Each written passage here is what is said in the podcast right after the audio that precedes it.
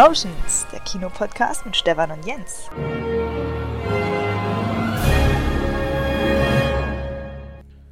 Jens. Eieiei, Leute, der ist schon wieder nicht da. Das hat weiterhin organisatorische Gründe, da werden wir aber, sobald er wieder in der Folge dabei ist, natürlich auch drüber reden, aber im Moment ist er unabkömmlich. Möchte man auch sagen, was macht der Mann denn, äh, außer sein Haus zu renovieren und die Kurzarbeit abzusitzen. Aber da hat er natürlich Gründe für. Ihm geht's gut, also da mal keine Angst. Aber ich finde das so geil. Ich bin trotzdem, trotz allem, wie in der letzten Folge gehört habt, natürlich äh, tief drin in allen Themen, was Filmkino angeht. Und deswegen sehen wir oder möchte ich diese Episode mit euch zusammen wieder machen. Setzt euch gemütlich hin, macht euch einen Tee, einen Kaffee und dann lauschen wir mal, was da in dieser Filmwelt Neues gibt. Denn wir machen das so ein bisschen als News-Sendung einfach, so ein bisschen Magazin. Stellt euch vor, Moderator bei Punkt 12 und ihr bekommt das Neueste. Wobei, wenn ich jetzt hier schon mal dabei bin, wie gesagt, die zweite Folge jetzt solo unterwegs. Hm, da ist mir so der Gedanke gekommen, theoretisch, es kann ja in Zukunft immer mal wieder sein, dass Jens irgendwas hat, irgendwie ähm, was vorhat und dann entsprechend nicht, nicht verfügbar ist für, für diese Aufnahme. Und aus dem Grund wäre es natürlich sehr, sehr praktisch, wenn wir einen dritten Moderator hätten. Was meint ihr denn? Also da habe ich schon länger mal dran gedacht und dann könnte es nämlich so sein, dass einfach einer was vorhat, dann machen die zwei anderen die Sendung und so weiter und es bleibt interessant und wenn wir alle drei können, machen wir es zu dritt, was auch mehr Dynamik natürlich reinbringt. Also wenn es da jemand gibt, der sagt, meine Film- und Kinomeinung, ich will die nach außen bringen und ich möchte mich vor allem mit Leuten unterhalten, die da extrem verrückt drauf sind, dann ja, schreibt mir einfach mal eine Mail oder über Facebook oder Instagram eine Nachricht und dann ja, können wir uns gerne in Kontakt setzen, denn ich glaube, das kann nur mehr Dynamik bringen und man ist eben auch viel, viel flexibler und neue Meinungen sind immer gern gesehen. Genau, deswegen, also wer da Bock hat, alle zwei Wochen, wie er kann, mitzumachen, hier ist der Aufruf. Genau, aber das dazu vielleicht ein kurzes Update. Letzte Folge hatte ich es euch ja gesagt. Ich äh, befinde mich wieder auf der Jobsuche, da das Kinounternehmen, in dem ich gearbeitet habe, und ich äh, eben gesagt haben, das gibt Umstände, weswegen es nicht weitergehen kann. Und ja, haben uns geeinigt dann eben, dass ich diesen Posten verlasse und ja, suche da fleißig weiter nach Jobs, aber Leute, es ist, es ist halt echt derb, so wenn du aus der Entertainment und auch Handel die Erfahrung mitbringst. Äh, das ist natürlich die Branche, Branchen, die gerade entweder zu haben, sei es, wenn es nicht Lebensmittel ist, oder schon monatelang gar nichts machen können von Corona als erstes am härtesten betroffen sind und die Kulturbranche auch als letztes da wieder rauskommen wird. Ja, ist nicht leicht. Ähm, dennoch, ich bin halt meine Augen offen, versuche mich auch zu erweitern dahingehend, was denn die Möglichkeiten angeht und bin da fleißig am Suchen. Interessant sind natürlich Vorstellungsgespräche, die ich in der Form nicht hatte, als Zoom-Call und man hört es immer so ein bisschen so Zoom, MS Teams oder was da alles genutzt wird, dieses, ne, hat jeder sein Mikro gemutet und könnt ihr mich sehen, könnt ihr mich hören. ist halt ganz lustig, aber da habe ich ähm, natürlich technisch ein bisschen das Verständnis und das läuft auch ganz gut, aber interessant, diese Art und Weise so durchzuführen. Genau. Ansonsten so ein bisschen der Wurm ist auch drin. Ich hatte erzählt, dass ich doch diese Drohne geholt habe für so ein paar Kinoaufnahmen, kinomäßige Aufnahmen äh, von Alltagssituationen oder einfach Szenerien hier aus der Umgebung. Ja, die habe ich dann nach drei Wochen in einen etwas höheren Baum gesetzt, in dem man dann auch nicht mehr rankommt. Äh, ja, kam ganz witzig, weil die Drohne hat so voreingestellte Programme in denen sie Wege abfliegt. Und ich hatte eigentlich gedacht, ich hatte mich da vor so ein altes Schloss gestellt und sollte einmal drumherum fliegen. Und rechts und links natürlich Bäume, aber die Höhe, dachte ich, hm, habe ich abgeschätzt, aber war nicht so. Der letzte Baum beim letzten Schwenker hat dann die Zweige, die Drohne erwischt. Und natürlich auch viel zu hoch, um da drauf zu kommen. Ja, teures, teures Lehrgeld. Aber ja, macht einen ja stärker. Und ansonsten die Kälte, wie fandet ihr es? Ich finde es ja super, als es jetzt so mega kalt war, die minus 22, 23, 24, die wir hier in der Ecke hatten. Das war schon was, aber leider auch zu viel fürs Auto. Und wahrscheinlich wie bei vielen von euch hat es da die Batterie erwischt. Ja.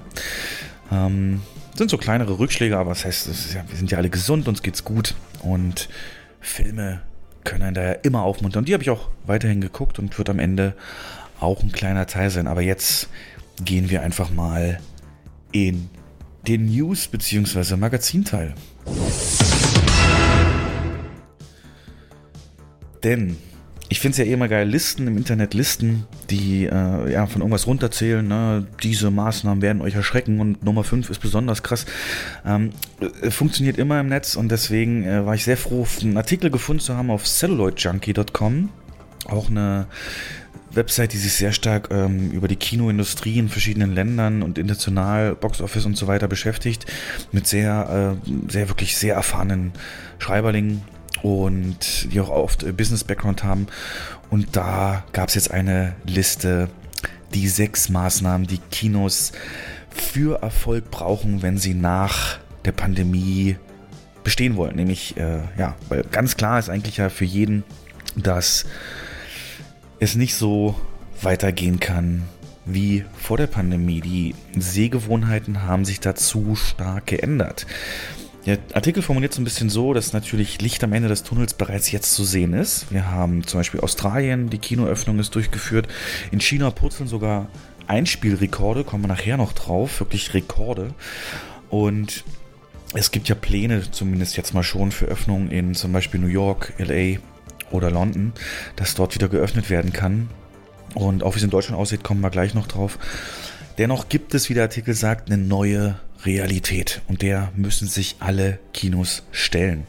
Ähm, denn selbst die härtesten Kinofans haben sich jetzt so natürlich so ein bisschen dazu gezwungen vielleicht, aber auf jeden Fall durchgeführt, den Filmkonsum auch zu Hause wahrzunehmen. Und natürlich kommt hier immer das Beispiel, ja gut, wir haben jetzt auch ewig lange gekocht zu Hause und trotzdem freuen wir uns auf Restaurants und das wird auch so sein, ganz klar. Aber um die große Masse und auch langfristig Erfolg zu haben und nicht nur fürs erste Jahr, wenn das einem gefehlt hat, ähm, da ist die Landschaft einfach mittlerweile eine komplett andere. Und deswegen kann, obwohl das Alleinstellungsmerkmal einer großen Leinwand und Soundsystem weiterhin da ist, was ja wirklich jedes, jedes Heimkino einfach in, in Schatten stellt, muss es weitere Maßnahmen geben. Und die fand ich hochinteressant, eben auch mit dem Rückblick in die Branche und wie es da dann entsprechend lief fangen wir einfach mal an. Die Nummer 1 der Maßnahmen für Erfolg nach der Pandemie ist Werbung. Ähm, euch wird vielleicht bewusst sein, oder wenn euch mal so überlegt, ihr habt eigentlich noch nie großartig Kino-Werbung im Fernsehen gehabt oder, oder an, auf, auf Plakaten oder, oder Radio und so weiter. Dieser Marketingkanal wurde eigentlich in den letzten 20 Jahren nicht bespielt von Kinobetreibern. Es hat äh, zwei Gründe und zwar erstens natürlich, weil das Marketing für Filme an sich natürlich durch die Verleiher sehr stark gemacht wird. Also Fernsehwerbung von Filmen und Plakate von Filmen habt ihr natürlich alle schon gesehen. Aber so wirklich Kino eben noch nicht. Und das ist jetzt halt an, einer Sackgasse angekommen. Weil es nicht so sein kann, dass, ähm, ja, wenn Filmwerbung gemacht wird, dann kann aktuell natürlich ein Verbraucher, ein Filmfan sehr stark auch davon ausgehen, dass der im Streaming läuft oder äh, anderweitig verfügbar ist, ähm, weil er es eben jetzt auch so kennengelernt hat. Ne? Das aktuellste Beispiel Wonder Woman 84 lief ja schon Ende des letzten Jahres in den USA, gleichzeitig im Streaming und Kino. Und da bei uns die Kinos nicht aufhaben, hat sich der Verleih hier durch seine Partnerschaft mit Sky dazu entschieden, diesen Film auf Sky bereits zu bringen und nicht noch länger zu warten. Genau, also diese Realität, ja, die, die ist da. Und das heißt, jetzt muss die Marketingabteilung in Kinos äh, sich die Ärmel hochkrempeln und über dieses Medium Werbung ganz klassisch ähm, wieder ins Bewusstsein bringen, was ein Kinobesuch eigentlich ausmacht. Es gibt wunderschöne Kino-Image-Spots, äh, Ident-Spots, könnt ihr gerne mal googeln, Kette eurer Wahl und dann Ident. Ähm, bei YouTube, das sind tolle, tolle Spots, oft ähm, computeranimiert, die viel mit Sound auch spielen, aber eben auch vielleicht ein Zeitraffer, so ein Bau einer Leinwand und so zeigen, alles schon gesehen. Ähm, aber eben auch das Gefühl, diese, diese Szenen von Leuten im Saal, einfach das gemeinsame Lachen, das kann über Werbung, muss das sogar herausgestellt werden, wie das ähm, ja, das Erlebnis des Films nochmal besonders macht und die einzigartigen Möglichkeiten, die ein Kino hat, äh, herauszustellen. Die Frage ist natürlich, welches Medium wäre dafür Kino am besten geeignet? Natürlich auf jeden Fall Fernsehen. ähm, ganz normal in den Werbeblöcken drin, passend vielleicht vor Blockbustern, wobei hier sich wieder die Frage stellt, viele Blockbuster im linearen Fernsehen werden in der Form ja gar nicht mehr so erwartet und geguckt wie früher, sondern da ist ja die Auswahl eben sehr viel größer. Deswegen auch natürlich Werbung, Zeitungen, einfach in den Alltag, ins Alltagsbewusstsein der Menschen reinkommen und dann über clevere Kampagnen das Besondere des Kinos einfach darstellen. Ähm, also da, wer da in der Marketing-Werbebranche arbeitet und sich da berufen fühlt, da werden sich Chancen auftun und hier auch wirklich eine ganze Branche wieder hinzuführen, die es eigentlich schon, naja, nicht verlernt, aber lange nicht in Anspruch genommen hat, Werbung für sich selbst zu machen, was eine entscheidende Sache ist, jetzt nach der Pandemie, damit der Schwung, der natürlich kommen wird, wenn die ganzen Filme dann nachgeholt werden, äh, nicht plötzlich zu Ende geht. Auf Platz 2, die beste Maßnahme eigentlich für mich, äh, erkläre ich auch warum, und zwar ist die Rückkehr der Sitzplatzanweiser. Sitzplatzanweiser ist natürlich jetzt so ein bisschen fertiges Wort. Im Englischen ist das Wort Usher und im Deutschen ist es damals Ende der 80er bis Ende der 80er ungefähr gab es sowas, ähm, der Sitzplatzanweiser gewesen.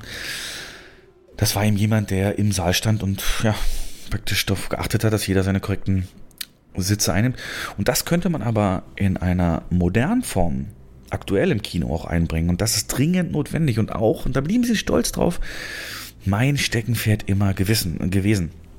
Stellt euch also den aktuellen Sitzplatzanweiser, wenn er denn wiederkommt, vor, als jemand, der so A nochmal dafür hilft, sichtbar die Corona-Maßnahmen, die auch eine Weile länger noch bestehen werden, Hygiene und so weiter, äh, umzusetzen, wobei das auch streng genommen auf äh, ja, mehrere Mitarbeiter natürlich verteilt werden kann, äh, speziell im Einlass die Mitarbeiter. Einlass ist ja so ein bisschen der Nachfolger dieser Sitzplatzanweiser, nur dass es jetzt eben meist, wie ihr es kennt, ihr kommt im Kino und steht einmal am Eingang jemand und kontrolliert dann da eure Karte, reißt die ab und ihr könnt rein. Und ab dann wird sich eigentlich darauf verlassen, dass man den Platz so einnimmt, wie es sein soll. Und ja, dann noch vielleicht mal die Tür zugemacht, wenn der Film losgeht und so weiter. Und was ihr nicht so seht, der Einlass, der räumt natürlich auch auf nach dem Film. Ähm, das heißt, auch die Covid-Maßnahmen kann der natürlich stark forcieren und die Umsetzung auch mithelfen, ähm, weil Vertrauen ist sehr, sehr wichtig. Aber einen expliziten Mitarbeiter, der während der Vorstellung dafür sorgt, nicht nur, dass Bild, Ton, Temperatur im Saal in Ordnung sind. Ihr habt es vielleicht auch schon mal erlebt, viel zu warm, viel zu laut, viel zu leise und musstet dann vielleicht rausgehen oder jemand anderes ist rausgegangen, dass das proaktiv übernommen wird und jemand, der dafür sorgt, dass es ruhig ist und keine Handys in Nutzung sind.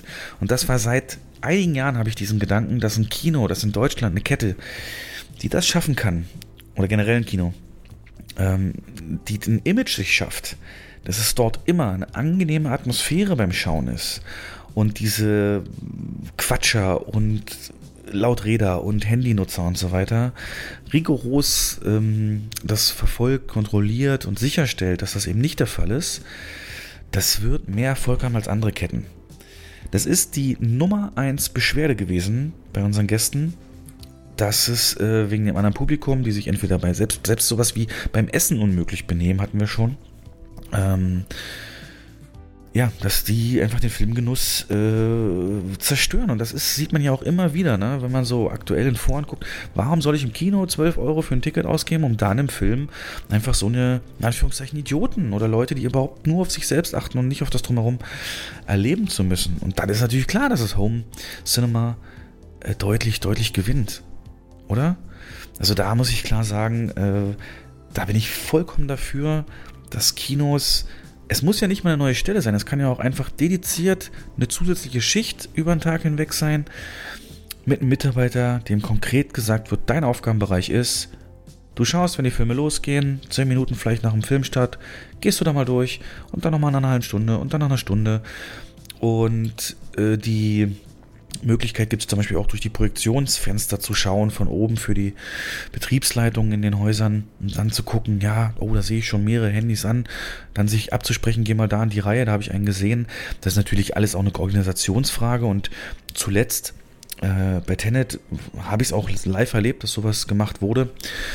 Ähm, aber mehr wirklich, äh, ja, ähm, notgedrungen. Und ich glaube aber, diese Idee war gut Und sowas muss es geben. Und nicht nur jemand, der das nebenbei macht, sondern der hauptsächlich dafür da ist, mit klarer Beschreibung, was hat er zu tun, äh, mit so einem Plan, wann, wo reingehen und äh, der einfach auch so ein noch sichtbarer Ansprechpartner ist auch und selbst dieses Gefühl einfach nur schafft, ne, im Kino mal die Treppe hoch, Treppe runter gehen, dass andere sehen, ja cool, hier wird ja was gemacht dafür, dass es in Ordnung ist. Nochmal, ne, wir haben auch schon oft erzählt, aber die Kette in den USA, Element Draft House, macht das schon und hat den besten Ruf der meisten Ketten, weil sie haben eine Null-Toleranz-Strategie, wer das Handy nutzt, und tschüss. Der fliegt sogar raus. Soweit muss nicht kommen, aber Rückkehr des Sitzplatzanweisers eine richtig tolle, tolle Maßnahme mit Zukunftspotenzial. Ich würde fast wetten, das werden wir bewusster auch sehen mit der Zeit. Nummer drei der Maßnahmen ist, dass man mehr, ähm, mehr Führungskräfte einstellen sollte, was ist Führungskräfte, mehr Leute auch in den Zentralen der ganzen Ketten haben sollte, die wirklich Unterhaltung und Entertainment als Ganzes verstehen. Ähm, in der Filmindustrie ist es so, dass gerade bei Kinobetreibern in den Jahren zuvor fast ausschließlich Einstellungen durchgeführt wurden, die entweder direkt auch aus anderen Bereichen der Filmindustrie kommen, aus der Hotelbranche beispielsweise, oder der Gastronomie. Denn das sind so ja die Aspekte, in denen sich so ein bisschen überschneidet, auch die Aufgabenprofile, Organisationsprofile und so weiter. Aber der Artikel sagt so richtig, dass jemand Wichtiges auf hohen Positionen eingestellt wurde, der wirklich Entertainment versteht. Das gab es halt nicht, ne? denn es war in den letzten Jahren immer so, dass es eigentlich immer war Kino und Verleiher. Das war so das Spannungsfeld. Verleiher haben die Filme, Kino wollen die Filme zeigen und beide kämpfen so ein bisschen für die beste, besten Konditionen. Also ne, wie oft, wann, wo, welche Seele und welche Einkaufsmieten, Leihmieten und so weiter werden verlangt.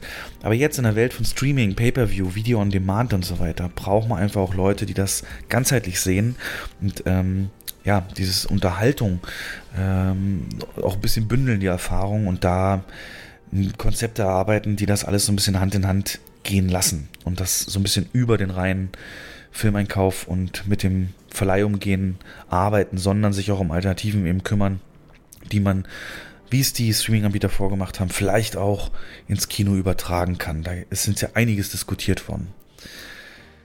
Platz 4 bezieht sich dann nochmal ein bisschen spezieller darauf, und zwar eben genau, dass wir Leute brauchen, die den Filmeinkauf noch besser verstehen.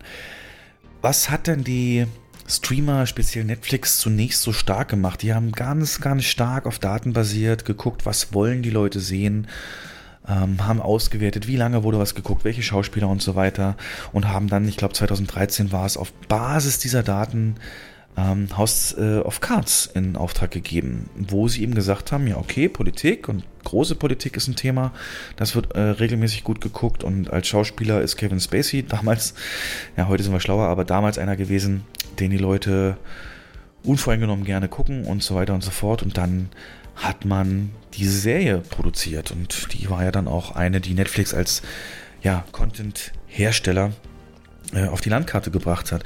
Und ja, aktuell ist es halt so, diese Filmeinkauf, ähm, der Artikel sagt so ein bisschen so, dass es eigentlich im Einkauf kaum Leute gibt, die die Menschen, Zielgruppen unter 40 oder gar die Generation Z, also alle, die jetzt so 20, Anfang 20, Mitte 20 sind, ähm, ranholen und abholen können. Als Beispiel sagt er da die Netflix-Serie Bridgerton. Die hat ja sämtliche Cook-Rekorde bei Netflix pulverisiert und es geschafft, die erfolgreichste Serie dort zu sein, was die ähm, Viewership in den ersten vier Wochen angeht. Und da war die Frage in dem Artikel, wenn Bridgerton nicht eine Serie gewesen wäre, sondern eben als Film gekommen wäre, wer hätte dieses Potenzial gesehen?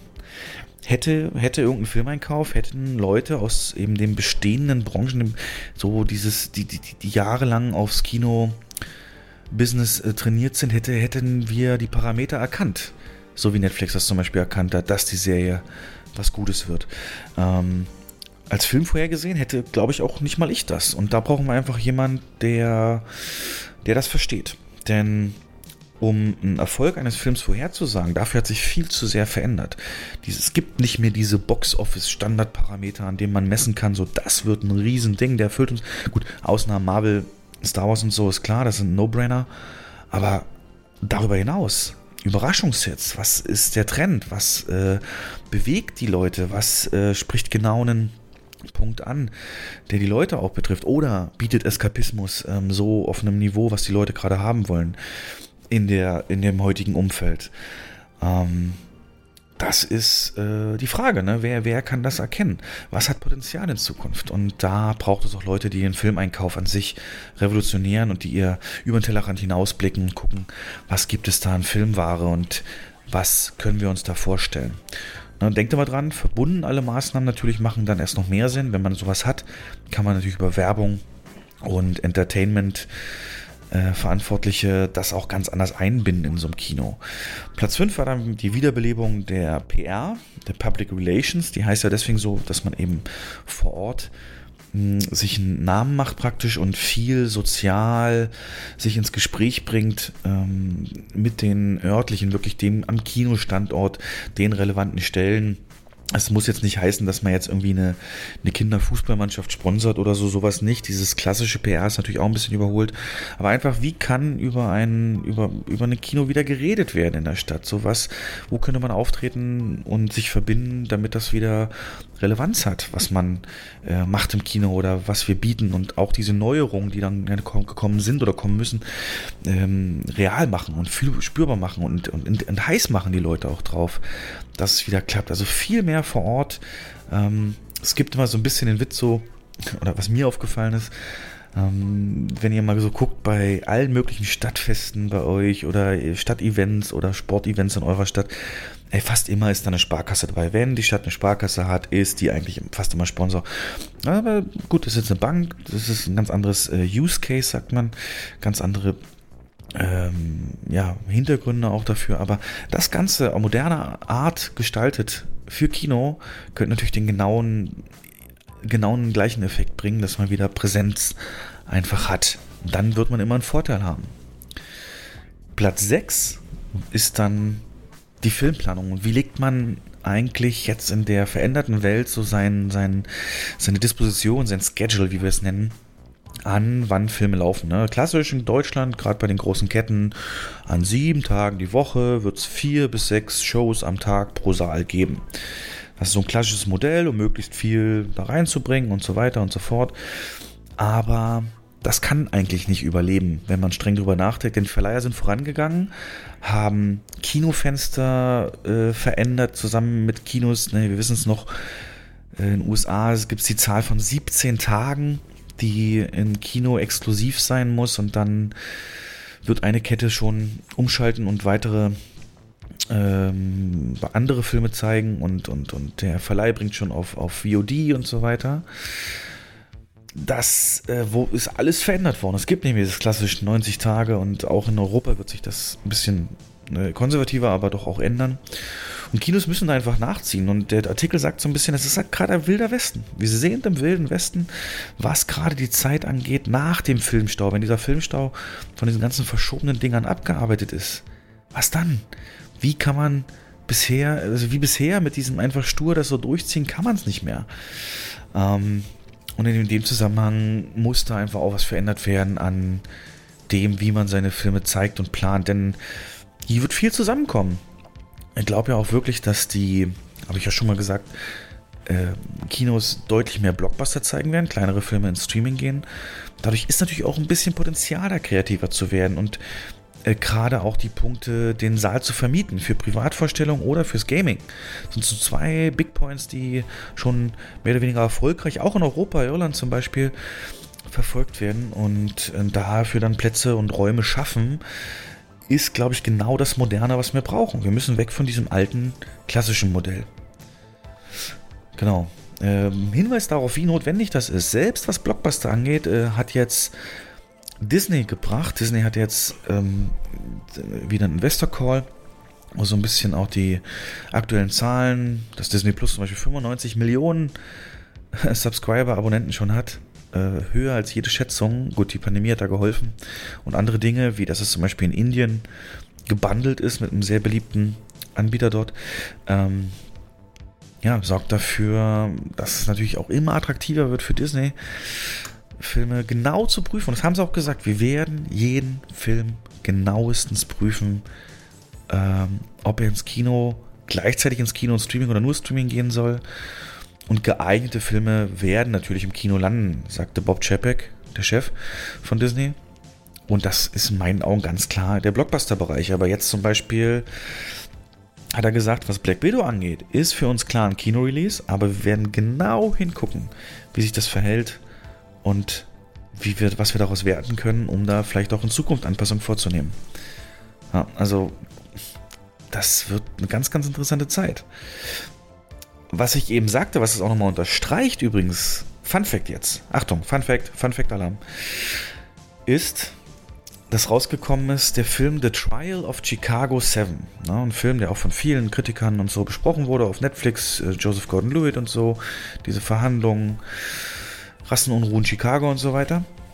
Aaron Sorkin war ja da ein großer Macher und Ersteller dieses Films. Und jetzt ist ein bisschen rausgekommen, warum denn Paramount, der das ja ursprünglich als Kino-Release hatte, es doch zu Netflix verkauft hat. Und da hat er gesagt, Herr Paramount hat mich angerufen, hat mir gesagt, die würden das gerne verkaufen.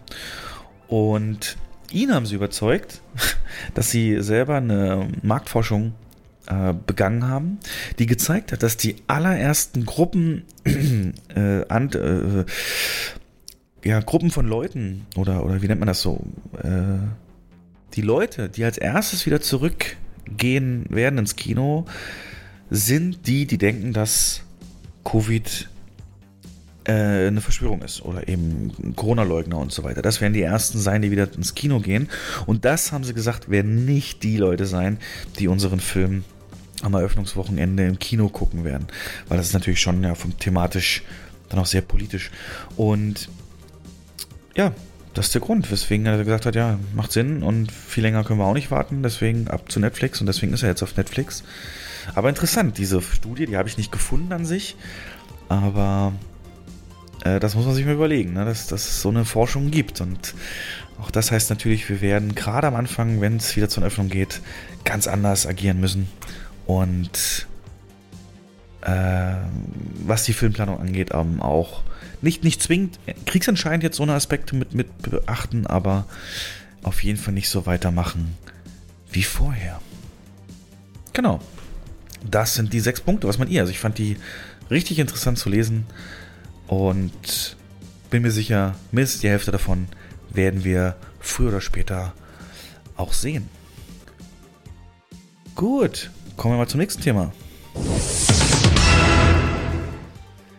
Der die Lockerung. Also wir reden jetzt darüber, was wird sein, wenn Kino vorbei ist, äh, wenn Corona vorbei ist und wenn Kinos wieder öffnen können, wie wird sich das alles entwickeln. Aber dazu müssen wir natürlich erstmal öffnen. Und da gibt es jetzt die ganz klare Aussage, ab 3.3., das heißt, wenn ihr die Folge hört, noch eine Woche, wird es so sein, dass äh, ein Langfristöffnungsplan vorliegen soll. Das haben jetzt schon zwei Ministerpräsidenten gesagt, dass man daran arbeitet, am 3.3. Äh, so einen perspektivischen Öffnungsplan vorlegen zu können. Und es gab ja schon einen aus Niedersachsen, den haben wir, glaube ich, letzte oder vorletzte Folge mal besprochen. Jetzt ist der Berliner Senat so ein bisschen nachgezogen und es äh, verdichtet sich so ein bisschen, dass es mh, hm, ja doch leider, leider einen Flickenteppich an Bundesland verschiedenen Öffnungen geben wird. Leider. Ähm, hängt einfach damit zusammen, dass man jetzt nicht mehr das mit Daten einfach nur sagt, ab dann hier in dem Bundesland, ab dann hier in dem Bundesland, sondern ja, eine ganz einfache Wenn-Dann-Bedingung aufstellt und nur dann darf eben in verschiedenen Branchen wieder geöffnet werden. Und da ist jetzt ja klar, diese Inzidenzen bei Neuinfektionen von Corona, 35 ist die Zahl, die wir immer hören.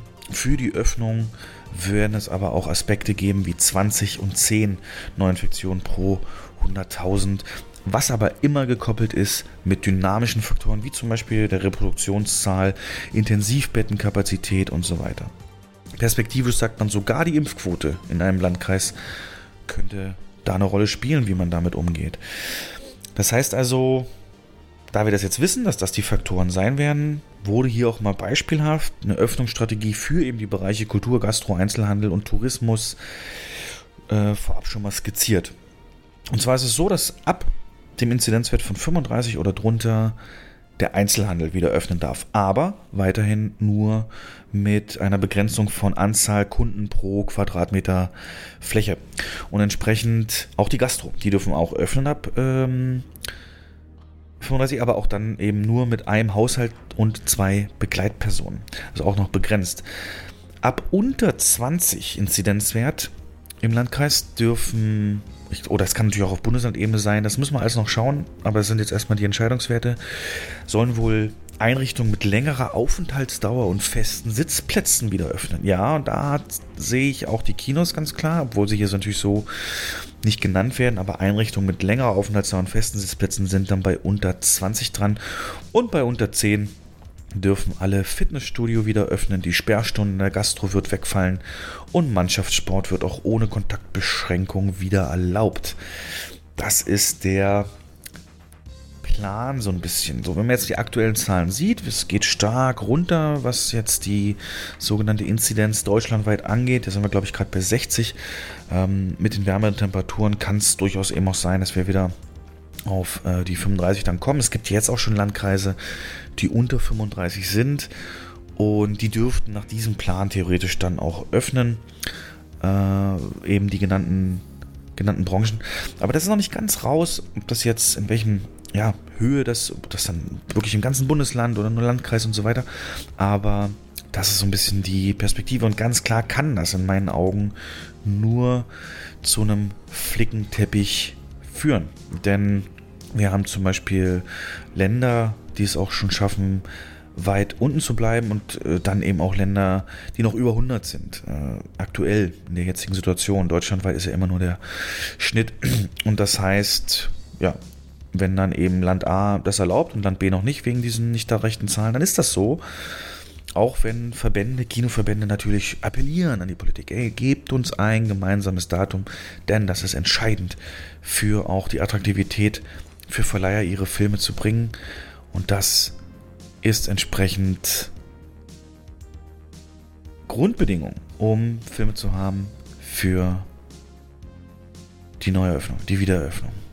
Also sehr gespannt. Ich glaube, es wird leider keinen deutschlandweiten Termin geben. Aber abwarten. Vielleicht haben wir da auch noch Hoffnung. Genau. Kommen wir mal zum nächsten Thema, das direkt, direkt daran anschließt. Nämlich die Verschiebung. Es gibt viele weitere Verschiebungen. Äh, zum Beispiel Studio Kanal äh, hat jetzt schon bekannt gegeben, dass seine Filme, die sie so im Angebot haben, im März allesamt die großen Filme, die im Kino kommen sollten, nicht mehr starten werden. Und der bekannteste davon, Chaos Walking, gibt es auch schon einen Trailer mit Tom Holland, dem Spider-Man-Darsteller, dem aktuellen, ähm, sagen wir mal, der Film mit dem größten Hollywood-Potenzial, in Anführungszeichen, der äh, war für März geplant, ist da jetzt raus, allerdings auch nur in Anführungszeichen auf 1. April gesetzt.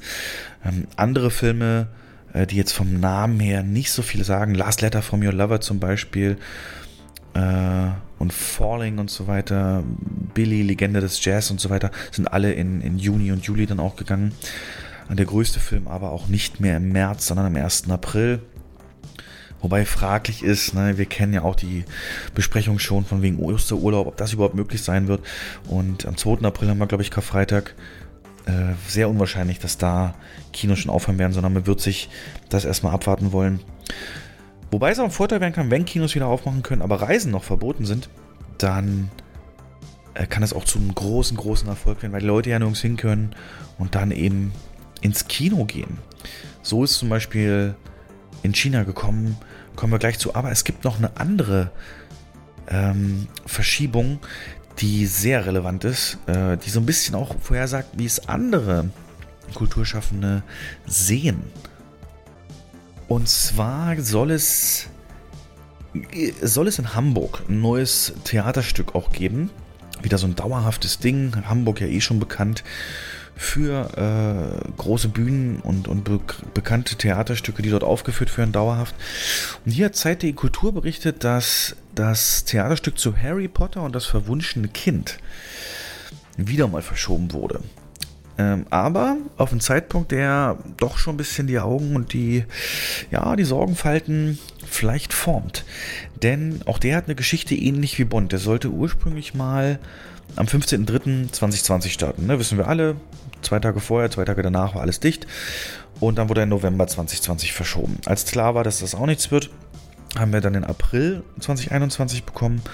Und jetzt ist es noch wieder verschoben worden auf Dezember 2021. Und da ist die Sache, man muss gucken, was dahinter steckt. Dahinter stehen 42 Millionen Aufwand. Äh, die Halle, die dafür gemietet wurde, die, die Umbauten, die durch waren, Cast, Proben, Technik, Lizenzen, alles. Ähm, der Produzent Mike Klockhoff ist übrigens der, der auch König der Löwen nach Hamburg geholt hat. Also von dem kommt das und das Musical was dort die ganze Zeit zu sehen ist, hat er geholt nach Hamburg und jetzt will er das mit Harry Potter wiederholen. Dauerhaft ausverkaufte ähm, Theaterstück zu Harry Potter. Und dafür eben auch dieser Aufwand. Und jetzt diese Verschiebung bis in Dezember rein ist äh, mehr oder weniger zwischen den Zeilen so ein bisschen so eine Message wahrscheinlich auch an alle anderen Theater- und Konzertbetriebe, ähm, dass eigentlich vor diesem Zeitpunkt nicht damit zu rechnen ist, äh, dass es wieder was ordentliches wird. Und damit meinen wir Vollauslastung. Also das ist eine Vollauslastung in Konzerten, in äh, Theaterbühnen, äh, Theatersälen und so weiter nicht vor Dezember zu rechnen ist. Aus Sicht dieses Produzenten, der es jetzt bis auf Dezember verschoben hat. Äh, kann ich mir gut vorstellen, denn wir haben ja eben gesehen bei den Lockerungsplänen, dass auch die Gastronomie weiter, selbst wenn sie öffnet, Kontaktbeschränkungen hat und auch Einzelhandel und so weiter. Und bis das wegfällt, würde es logischerweise noch wesentlich länger dauern. Stark vom Impfen abhängen auch. Und die Vollauslastung ist aber natürlich ein Ziel für solche Produktionen. Und das wird auch Kinos betreffen. Die werden auch einige Monate mit reduzierten Auslastungen und Saalplänen arbeiten müssen. Und hier jetzt eben der erste, die erste Ansage von jemand, der in der Branche steckt, in der Kulturbranche, der sagt, vor Dezember wird das nichts, mit dem wir es kannten.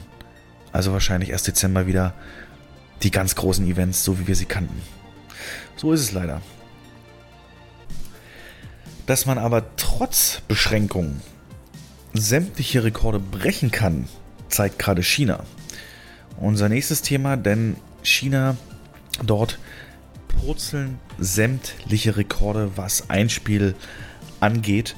Und das sind wirklich einfach nur beeindruckende Zahlen. Beeindruckende Zahlen, die Hoffnung machen einerseits, aber andererseits natürlich auch ein paar Sondereffekte mit zu berücksichtigen haben.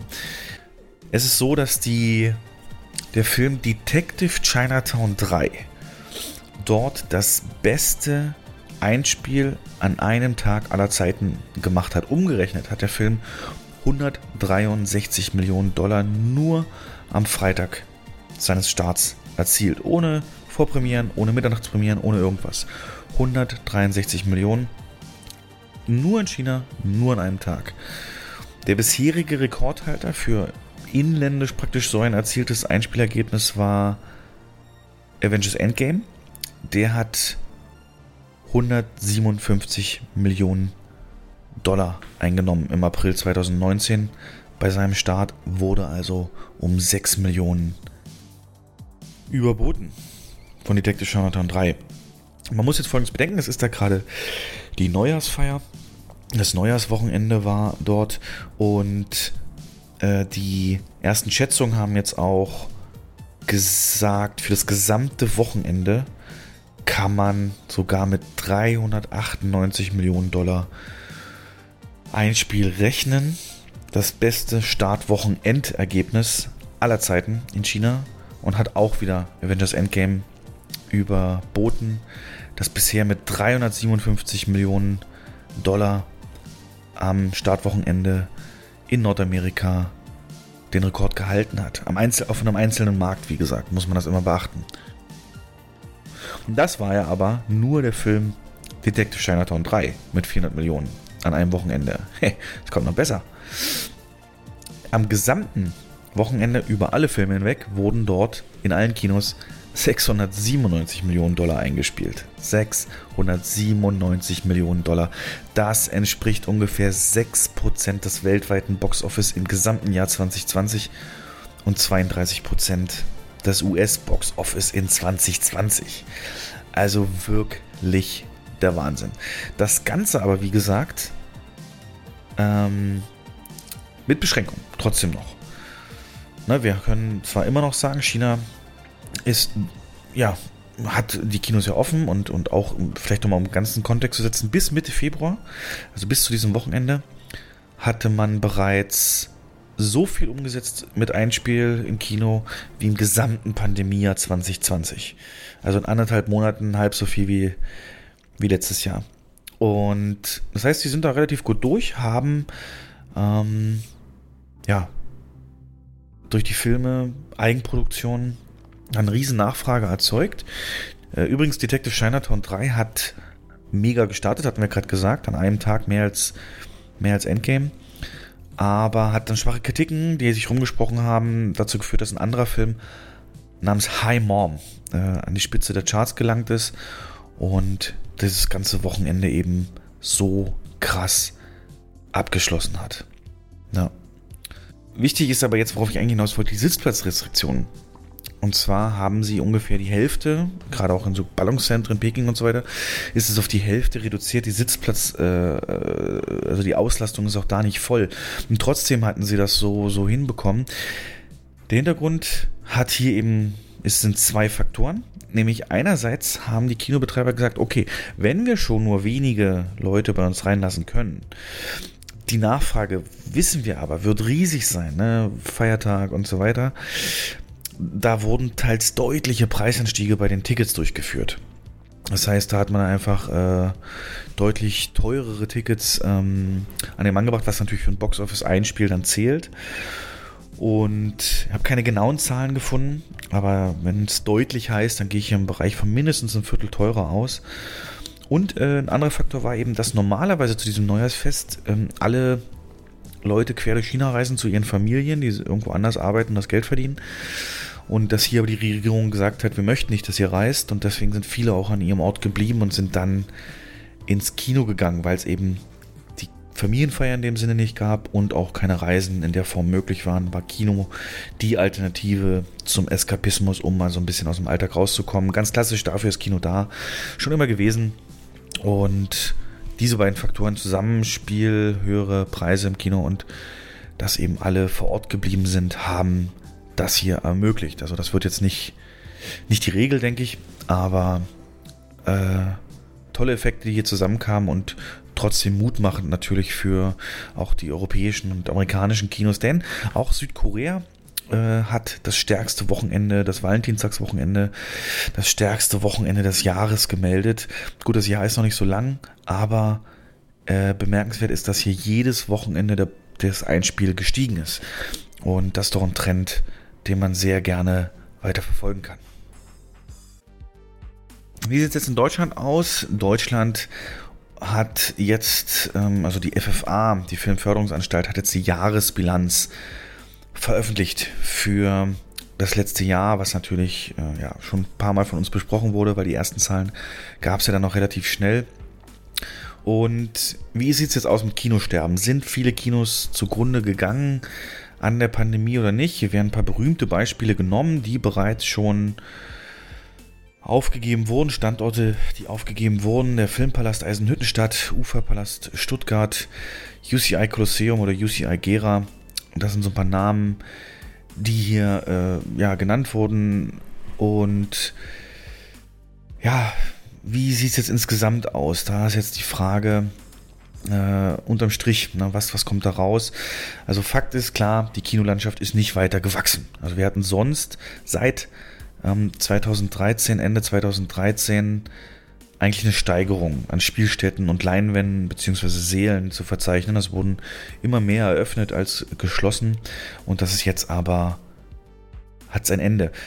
Die Anzahl an Kinounternehmen in Deutschland ist mit 1227 zwar gleich geblieben, exakt gleich, also kein Kinounternehmen ist pleite gegangen, aber sechs Spielstätten und drei Standorte sind verloren gegangen, was insgesamt 35 Seele minus bedeutet. 35 Seele minus, das klingt jetzt noch nicht viel und prozentual sind es eben auch nur 0,3 oder 0,7 Prozent, äh, wenn man es zusammennimmt. Und Kinosterben ist das natürlich auch nicht, aber der Artikel sagt eben auch ganz klar, diese Statistik sagt nur die halbe Wahrheit. Denn zum einen ist die Krise auch jetzt längst noch nicht überwunden und zum anderen steht zu befürchten, dass eine oder andere Haus nur noch deshalb nicht aus der Zählung rausrutschte, weil die Insolvenzantragspflicht seit März 2020 ausgesetzt ist. Und das ist ja jetzt auch nochmal verlängert worden bis mindestens Ende April, glaube ich. Das heißt, es wird sich erst im Laufe der Zeit, dann im Laufe des Jahres erst zeigen, wie viel es wirklich dann getroffen hat. Also bis jetzt haben wir aber einen gestoppten Trend, das war eigentlich klar. Mit 35 Seelen äh, minus auch nicht so dramatisch, würde man denken, aber das große Ende kommt wahrscheinlich erst noch. Ähm, hier hat übrigens die FFA auch unterschieden, wen hat es dann jetzt hier am meisten betroffen bei dem Minus an Seelen. Und das ist ganz klar, die dauerhaften Schließungen konzentrieren sich bei den Multiplexen. Ähm, die mussten drei Standorte aufgeben und drei Saalhäuser äh, bis zu fünf. Und Einsaalhäuser, typische Schachtelkinos, typische Arthouse-Kinos mit nur einem Saal, da konnten gegenüber 29 Schließungen genauso viel Neu- und Wiedereröffnung gegenüberstehen. Das heißt, die haben ein Saldo gehalten. Die meisten Leinwände sind entsprechend auch bei Multiplexen verloren gegangen. Und auch was den Umsatz angeht im letzten Jahr. Multiplexe haben im Schnitt einen Umsatzminus von 70% erlitten und Einsaalhäuser minus 47%, also deutlich geringer. Ticketverkäufe müssen wir nicht drüber reden. Eingebrochen gegenüber 19, 2019 um 67,9% und das waren nur noch 38 Millionen Besucher. Und ja, als wir dann wieder auf hatten, in der kurzen Zeit im Sommer, hatte man noch auch so gemunkelt, ah, jetzt verschenken wir alles Kinoerlebnis und viel zu günstig und wir versuchen das zu verramschen, Hauptsache die Leute kommen wieder. Ähm, ist auch nicht so bestätigt worden. Der durchschnittliche Eintrittspreis ist gegenüber 19, 2019 gerade mal um 3,3% gesunken. Genau. Das sind so die Zahlen und richtig spannend. Und da geben wir dann noch ein Update. Wird es erst, wenn die Insolvenzantragspflicht entsprechend wieder normal läuft und dann wird nochmal sicherlich Bilanz gezogen. Aber ja, der Trend ist erstmal gestoppt. Und nur mit den richtigen Maßnahmen wird es sich wieder umkehren lassen. Und da habe ich auch schon in News entsprechend dazu vorgelesen. So, kommen wir mal zu kleineren weiteren News. Und die haben es doch in sich. Hört mal genau zu. Hey kids, how would you like to hear this on the screen instead of the great show you came to see? That's what you sound like. Honest. Please cooperate and do your part in keeping this theater quiet so everyone, including you, can enjoy it. Now remember, lots of adults and kids too paid admission to enjoy the show. We must insist on absolute quiet. Otherwise, we will be forced to evict all disturbance makers from the theater. Those asked to leave today will be refused admission to this theater in the future. Thank you. Ah, ein bisschen überdramatisiert, aber ich weiß doch, ihr hört doch gerne zu. Nein, aber das war ein originaler Spot aus äh, 50er oder 60er Jahren, der vor einem Film lief, ne, wo wir es nochmal das Thema hatten vorhin mit dem Rückkehr des Sitzplatzanweisers. Aber darauf wollte ich gar nicht hinaus. Es gibt eine ganz andere News, auch von einer Institution, die sämtliche Kinogeschichte miterlebt hat, nämlich die Oscars, die Academy Awards stehen ja bald wieder an. In grob zwei Monaten soll es stattfinden. Ende April ist aktuell der Termin für die Oscarverleihung. Wie und in ob, welcher Form und mit wie vielen Leuten und so weiter, das wird sich alles noch zeigen. Aber wichtig ist, man hat jetzt für neun Kategorien bereits die sogenannte Shortlist veröffentlicht. Das heißt, das sind ähm, ja ist eine, ist eine Auflistung von Filmen, die in diesen neun Kategorien äh, für den Oscar berücksichtigt werden, aber es sind halt noch zu viele und aus dieser Shortlist kann jetzt die Academy nochmal kürzen und dann gibt es eben eine Anzahl von Filmen, die dann letzten Endes eine Chance hat auf den Oscar. Und diese äh, sogenannte Shortlist in diesen Features sind nicht die interessantesten Kategorien, also zum Beispiel Dokumentarfilm und so, habe ich natürlich sehr wenig verfolgt. Aber doch ein paar interessante Sachen waren dabei. Zum Beispiel der Internet beste internationale Film. Äh, da gibt es die Liste, da könnt ihr alle bei oscars.org auch nachlesen.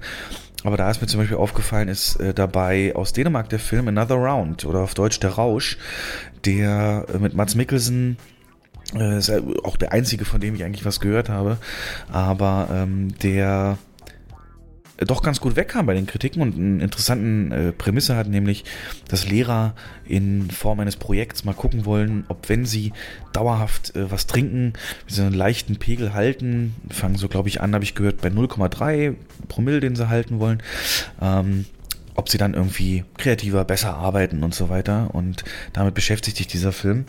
Und der ist mir hier sofort ins Auge gestochen.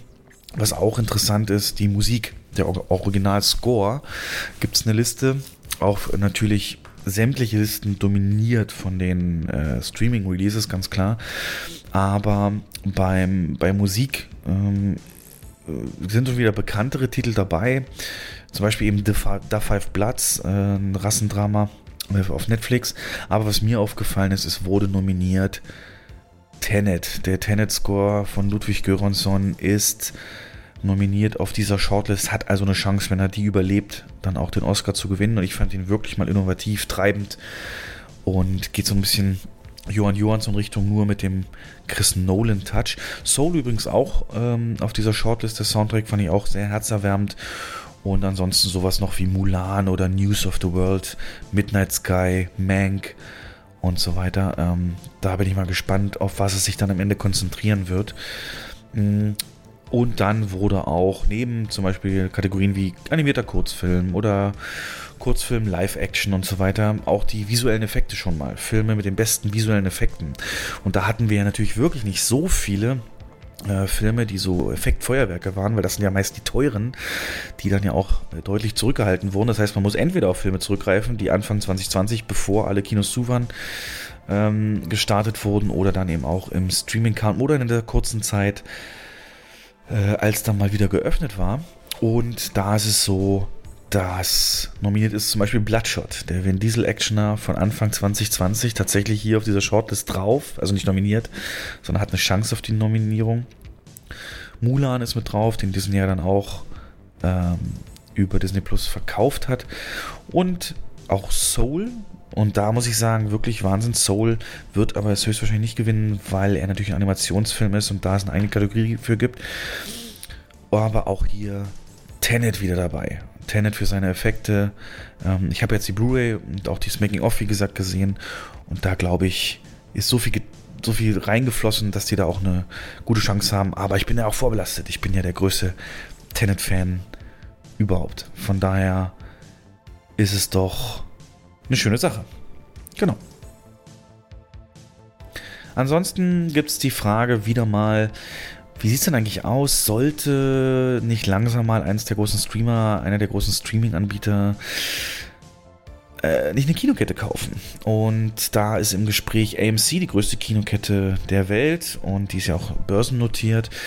Und ob hier vielleicht Netflix oder Amazon zuschlagen sollten, sich die zu kaufen. Und Amazon hätte natürlich ja das die breiteren Anwendungsmöglichkeiten. Also ich will jetzt nicht sagen, dass in einem Kino dann auch ein Abhol-Store für seine äh, Pakete sein soll, aber die hätten natürlich doch deutlich mehr Möglichkeiten, plus natürlich ihren Prime. Äh, Service, mit dem sie dann dort Prime-Inhalte zeigen können, ganz einfach. Aber die Frage ist zum Beispiel, was würdet ihr davon halten, wenn Netflix eine Kinokette kauft und es dann die Möglichkeit gibt eines Premium-Abos, also gegenüber dem jetzigen Preis nochmal teurer, 25 oder 30 Dollar vielleicht sogar. Und da wäre dann aber der Besuch von Netflix-Kinos mit drin, dass man Netflix-Filme oder generell in Netflix-Kinos dann eben auch Filme schauen kann. Äh, wäre das eine, eine Möglichkeit? Wäre, würdet ihr das annehmen? Also für mich wäre das sehr attraktiv, auch wenn ich natürlich fürchte darum, dass unabhängige Kinos, also dass das wichtiger ist, dass die keinem Studio zugeordnet sind. Da ist natürlich sehr einseitig dann höchstwahrscheinlich die Programmierung, die Filmplanung sein würde. Aber sowas könnte ich mir durchaus vorstellen, dass man so Prime oder Netflix-Abo für einen höheren Preis hat und dann in deren Kinos auch ähm, Filme gucken kann, was auch einen super Effekt hätte, diese Kinokultur am Leben zu erhalten. Denn wenn ich es schon einmal bezahlt habe, ist der Gedanke natürlich schnell da, hey, dann will ich auch was für mein Geld, dann will ich den Wert, ne, wie beim All-You-Can-Eat-Buffet, da esse ich lieber, bis mir der Bauch wehtut, damit es sich auch lohnt. Ähm, und deswegen glaube ich, hätte so ein Modell tatsächlich Überlebenschancen. Äh, diverse Themen, wenn sich da was entwickelt, natürlich auch mit Jens nochmal nachbesprechen, aber das mal für euch als Gedanke, überlegt euch das mal, würdet ihr das machen oder nicht?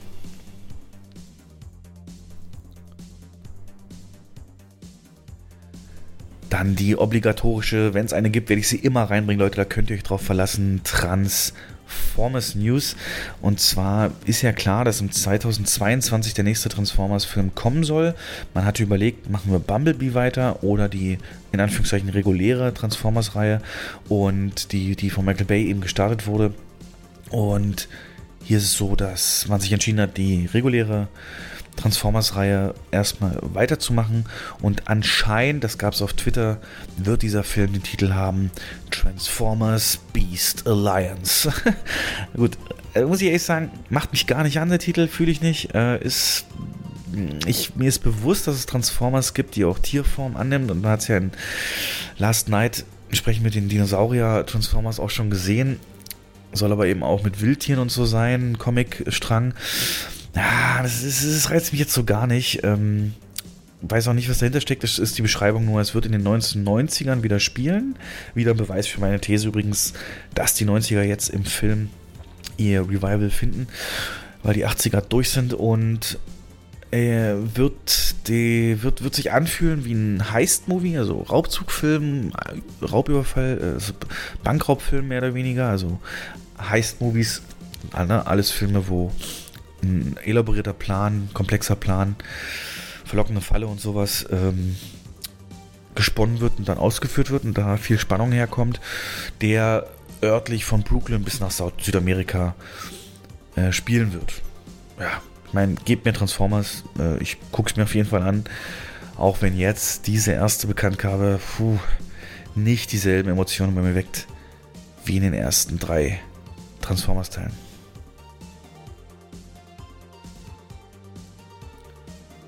Dann fand ich es ganz interessant, dass ein, äh, eine wieder, die, die, die Over-the-Top-Filmideen, äh, ist ja gerade so, dass wirklich das ganze Talent und die ganzen Schreiber und alles, was in Ideen so herrscht, bei so viel Nachfrage. Wir haben die ganzen Streaming-Anbieter und Studios, die so viel äh, produzieren wollen, um Content zu liefern. Mm, wir haben natürlich aber nur diesen begrenzten Pool an Talent, dass man da jetzt wirklich nach Stories guckt, so was haben wir noch, was können wir noch verfilmen und da fand ich es ganz lustig, es gibt wohl einen Roman von einem ehemaligen Flugbegleiter, der jetzt im Zentrum eines äh, Biederwettstreits steht. Äh, mehr als 14 große Studios und Streamer und Filmemacher äh, mit ihren eigenen Firmen versuchen, die Rechte an einem Film zu bekommen mit dem Namen Falling. Falling wird nur beschrieben in diesem Tweet als Speed in einer Höhe von 12 Kilometern. Ja. Also frage ich mich, wie das sein soll. Ne? Darf, darf das Flugzeug nicht tiefer als eine gewisse Höhe fliegen oder nicht lange? Also, klingt schon interessant und auch, äh, wie das dann entsprechend wird, muss man erst noch sehen. Aber ich finde es lustig, dass das so viel Interesse ähm, einfach auslöst. Ja, kann man, kann man gespannt sein. Ihr habt es hier zuerst gehört, Falling. Und sind wir mal gespannt. Genauso eine verrückte Idee wie Moonfall. Wie, also mit Namen Fall, ne? Moonfall hatten wir auch schon mal vorgestellt, wird ja demnächst, wird da mehr zu sehen sein von Roland Emmerichs neuer Der Mond stürzt auf die Erde, was machen wir? Habt ihr hier zuerst gehört. Mal gucken, wie die Reaktionen sind, wenn er dann kommt. Dann noch Mandalorian war eine sehr beliebte Serie, die viel Goodwill Disney Plus auch gebracht hat und auch den Machern und wieder so ein bisschen Hoffnung für Star Wars ausgelöst hat. Und hier ist es so, dass äh, die Gina Carano, die dort mitgespielt hat in der Rolle der Cara Dune, die Ex äh, Shocktrooper, Stormtrooper, whatever, ähm, Elite-Soldatin des Imperiums, die die Seiten gewechselt hat und Mando dann entsprechend auch hilft mit ihren Fähigkeiten und zuletzt auch als äh, ja ähm, für die neue Republik äh, patrouilliert sozusagen oder eine Stelle bei der neuen Republik wahrgenommen hat. Wurde gefeuert von Disney und wird dort auch mit Sicherheit nie wieder angestellt sein, denn sie hat sich auf ihren Social-Media-Kanälen mit Äußerungen, die sehr, ja, in den USA sagt man so Right-Wing äh, also so rechtsgerichtete Äußerungen genannt hat, so Trump-Fan-mäßig, äh, wurde da anscheinend auch schon mehrfach gewarnt. Also kam nicht überraschend. Anscheinend hat selbst John Favreau ihr gesagt, ey, lass den Scheiß, ähm, das passt hier nicht so rein und das sind Äußerungen, da stehen wir auch nicht hinter und wollen nicht damit verbunden sein. Und wenn dir John Favreau sagt, ey, komm, lass das mal, sollte man es eigentlich tun, aber da ist dann irgendwas passiert, dass sie das weiterhin durchgeführt hat und jetzt Disney gesagt hat, nee, die ist nicht mehr bei uns angestellt. Und die Gerüchte sind so, dass als jetzt im November, glaube ich, der Investor Day war von Disney, wo sie diese etlichen Serien vorgestellt haben, die dann kommen werden, äh, dass dieses Rangers of the New Republic ursprünglich sie die Leadrolle sein sollte, die Hauptrolle, und dass man das noch so in letzter Minute geändert hat deswegen und jetzt mal gucken muss, wie sich das entwickelt. Im Internet gibt es da zwei Seiten der Reaktion drauf. Die einen sagen, ja, dumm von ihr, dass man das eben nicht zurückstellen kann. Ähm, Wäre praktisch so, also Tom Cruise, sind wir alle zum Beispiel, ne? Scientology, alles nicht cool. Aber der rennt halt nicht auf den Social Media Plattformen damit rum und macht dafür Werbung und so weiter. Und das ist hier halt der Unterschied. Sie hat das doch ähm, wortstark promotet, diese Ansichten. Und es gibt aber auch Meinungen, die sagen, ja, vielleicht ist Disney da einfach auch mit ihren Einstellungen zu liberal und sollte da mal eher bei sich arbeiten. Aber ich will das gar nicht werten, ich will nur sagen, wir werden diesen Charakter nicht mehr bei Star Wars sehen.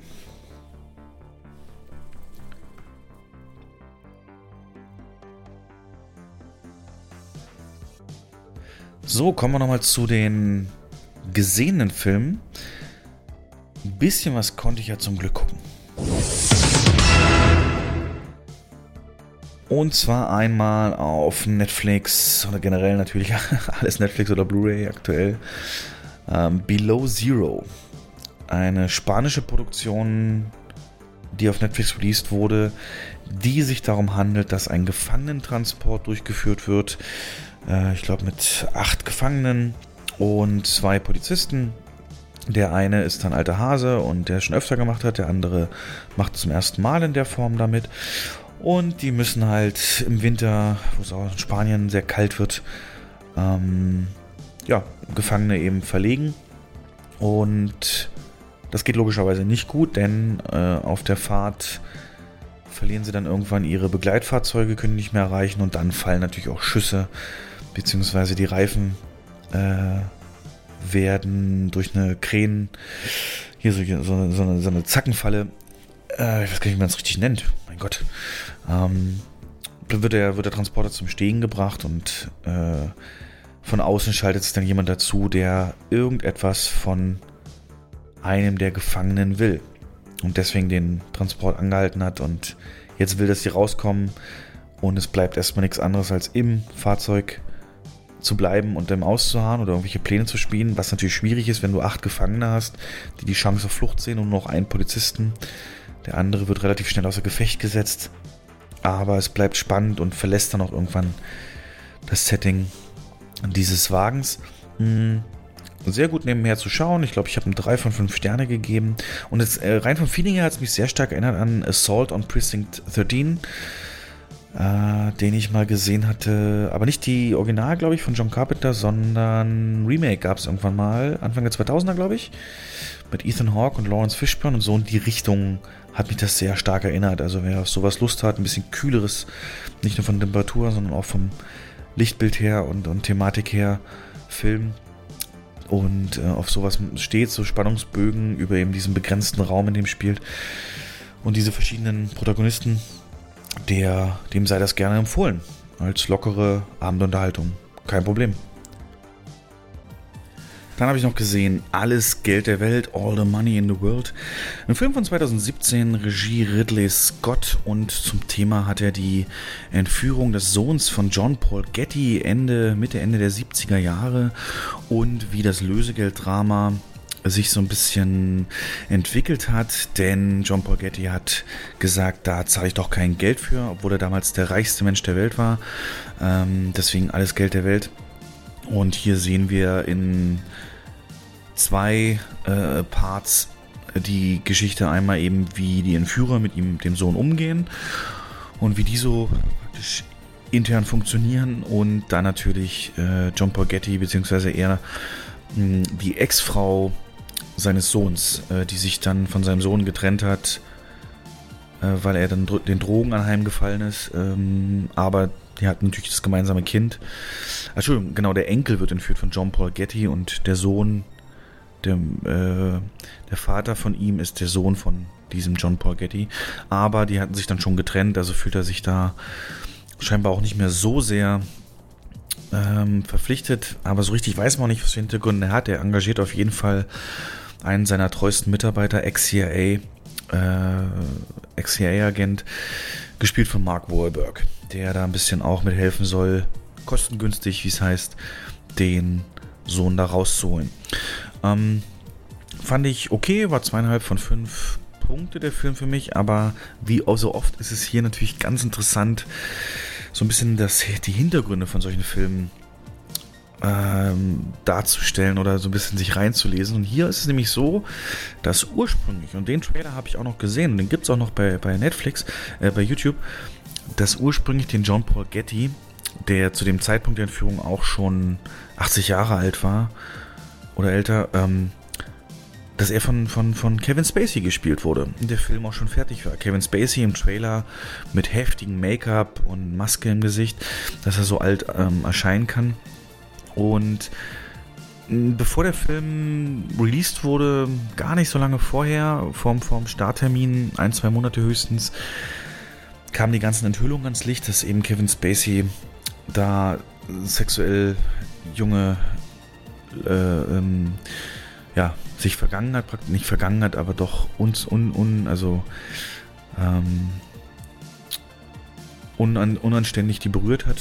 Teilweise auch jüngere äh, Schauspielkollegen und so weiter beim Drehen und so weiter. Und äh, das wäre auf keinen Fall haltbar gewesen. Also der Film hätte, also die, das Studio hat gesagt, ja gut, was wollen wir jetzt machen? Ne? Der hat da Release und äh, dann, dann veröffentlichen, veröffentlichen wir den halt und, und leben mit dem Backlash, den es dann gibt und erklären das dann, dass es eben nicht anders ging. Aber das machst du natürlich nicht, wenn der Regisseur Ridley Scott hat. Denn der hat dann angerufen und gesagt, ey Leute, ich kann euch den Spacey da rausnehmen aus dem Film. Und zwar äh, ja, relativ gut und schnell. Und ich nehme da einfach den Christopher Plummer. Christopher Plummer, ne, haben wir jetzt ja auch gehört, ist leider verstorben vor einigen Wochen. Und der spielt tatsächlich in der Endfassung des Films den John Paul Getty.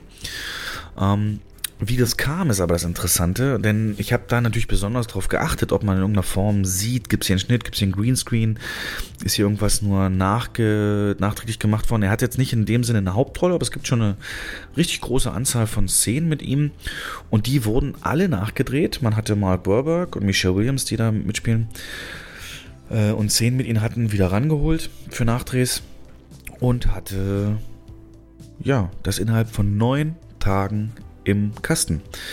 Ähm, Plummer ist hier eine gute Wahl gewesen, da A auch eben nicht so einen Make-up-Aufwand hat, weil er ist ja dann eben auch schon selber sehr alt gewesen zu dem Zeitpunkt und hat äh, viel Theaterschauspielerfahrung und da sehr viel Erfahrung auch mit Einprägen von Dialog und Zeilen, die man eben laut Skript sprechen soll. Das war so von der Seite ein sehr professioneller und bestmöglicher Part. Was aber eigentlich interessant ist, so für mich aus der auch Filmherstellungssicht, dass diese neun Tage, dass in jedem Interview mit Ridley Scott dazu einfach gesehen wird, jo, wie hast du das in neun Tagen geschafft? Das ist eigentlich unmöglich. Es waren große Szenen, große Sets und so weiter.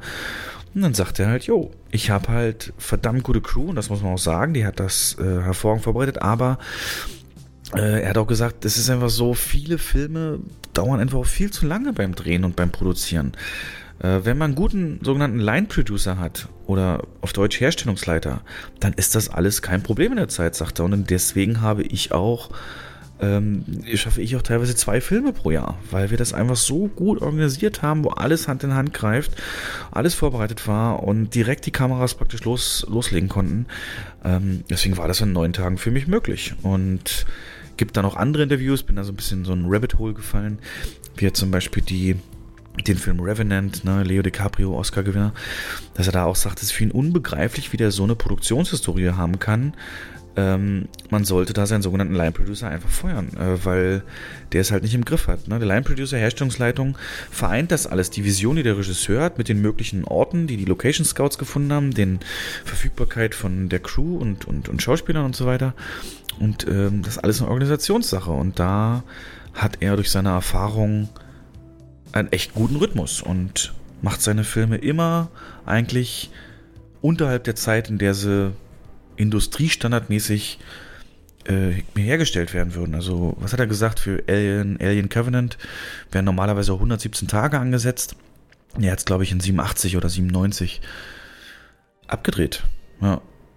Also, das sind so interessante Geschichten für mich, weil man sieht da so Leute im Hintergrund und wie die noch mit reinspielen in die ganze Sache und was da eigentlich gerade bei so einem Filmproduktion, man sieht zwar die Credits und die vielen Namen, aber das, das alles zusammenbringen, das ist, glaube ich, eine der größten Herausforderungen bei der Produktion. Das äh, hat er hier auch hervorragend bewiesen und es wurde laut ihm auch kein einziger Greenscreen oder CGI genutzt, um da irgendwelche Szenen zusammenzuschustern, sondern wirklich alles entsprechend nachgedreht auf den Sets und so weiter. Und so konnte der Film, glaube ich, mit ein oder zwei Tagen Verzögerung dann starten, hat war kein großer Erfolg, aber hat natürlich hier einen Präzedenzfall geschaffen.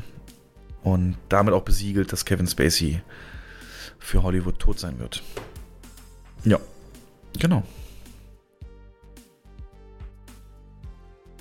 Dann habe ich noch gesehen Ted 2 äh, von 2015, Regie Seth MacFarlane, auch lustigerweise wieder mit Mark Wahlberg und Ted kennen wir alle noch, Donner Buddies for Life und so weiter. Erster Teil, mega Erfolg. Mark Wahlberg und sein Teddy, der zum Leben erwacht, sind beste Buddies und da leben einiges mit derben Witzen, Humor wie Family Guy und so weiter. Und hier ist jetzt eben der Nachfolger. Wir sehen, wie Ted heiratet, seine Liebe aus dem ersten Teil. Und äh, es dann aber leider passiert, dass ihm seine, in Anführungszeichen, Rechte als Person annulliert werden, weil er zum ja, Objekt, zu einer Sache erklärt wird und damit eben alles, was er macht, weder sein Job noch seine Heirat und so weiter, noch Relevanz haben.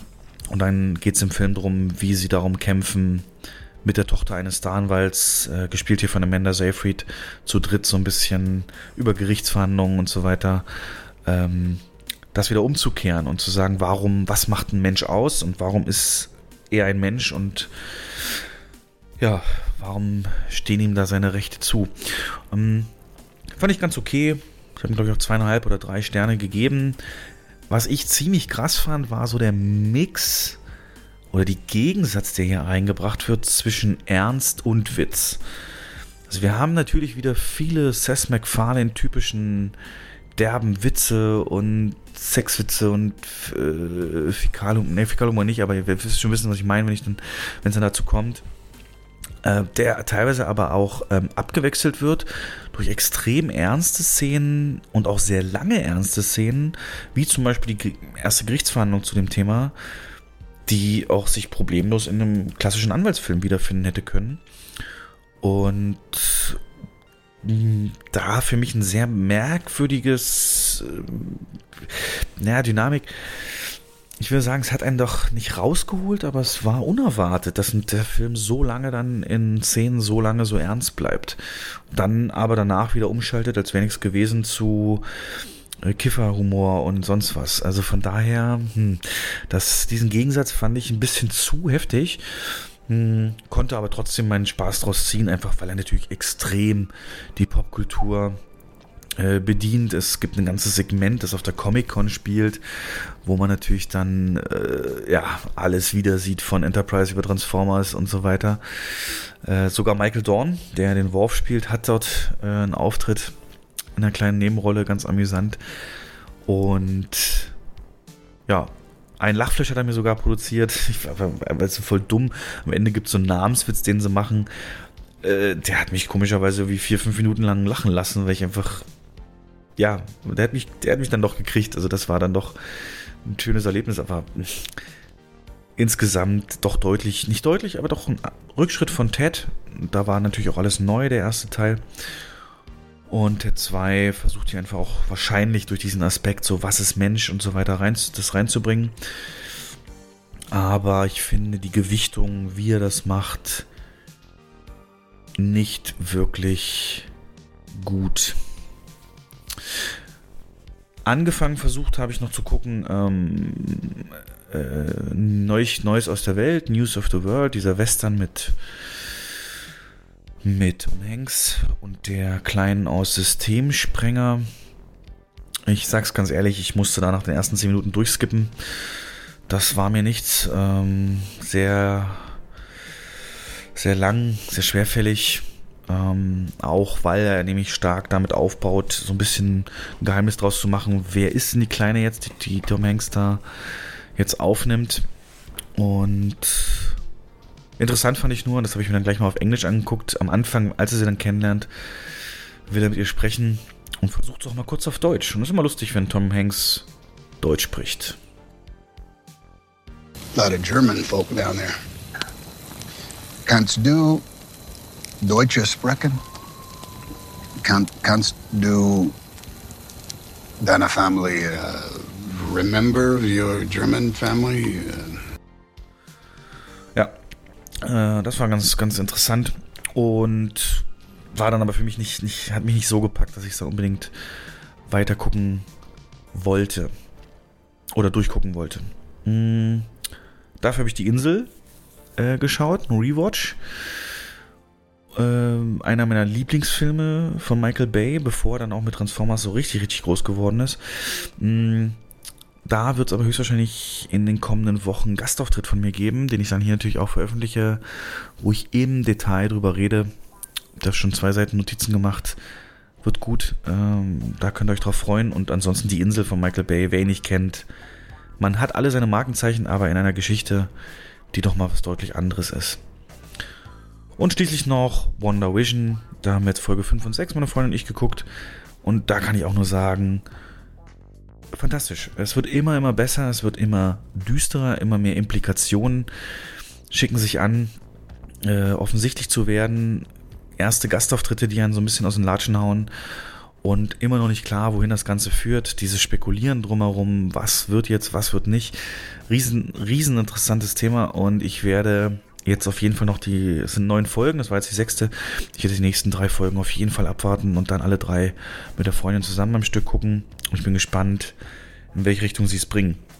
Disney Plus hat übrigens ähm, ein tolles Timing jetzt. Wir haben jetzt dann bis zum Anfang März Wonder Vision. Danach gibt es ein Making-of Wonder Vision äh, Special unter dem Titel Assembled. Und danach geht schon ähm, Raven and the Winter Soldier, die Serie, los und dann Loki so langsam und so weiter und so fort. Also die haben jetzt wirklich jede Woche was Neues und das war ja immer lange eine Kritik, dass da nichts kommt und man im Prinzip nur für Mandalorian bezahlt. Aber äh, das ist, hat jetzt definitiv ein Ende und WandaVision eine perfekte Serie, ähm, die ich auch so empfehlen würde. Guckt immer so drei, vier Folgen oder im wenigsten teilt euch in der Hälfte, guckt einmal sechs und dann den Rest dann habt ihr da richtig viel davon. Genau. Das als kurzes Filmupdate von meiner Seite. Und dann wären wir tatsächlich auch schon durch. Und ich hoffe sehr, dass bei der nächsten Folge dann Jens wieder am Start ist, um uns da zu bereichern. Und ansonsten, wer Lust hat, hier mit einzusteigen, Kino, Film ein bisschen mehr zu beleuchten, einfach melden. Ich hab Bock drauf und dann bleibt gesund. Bis zum nächsten Mal.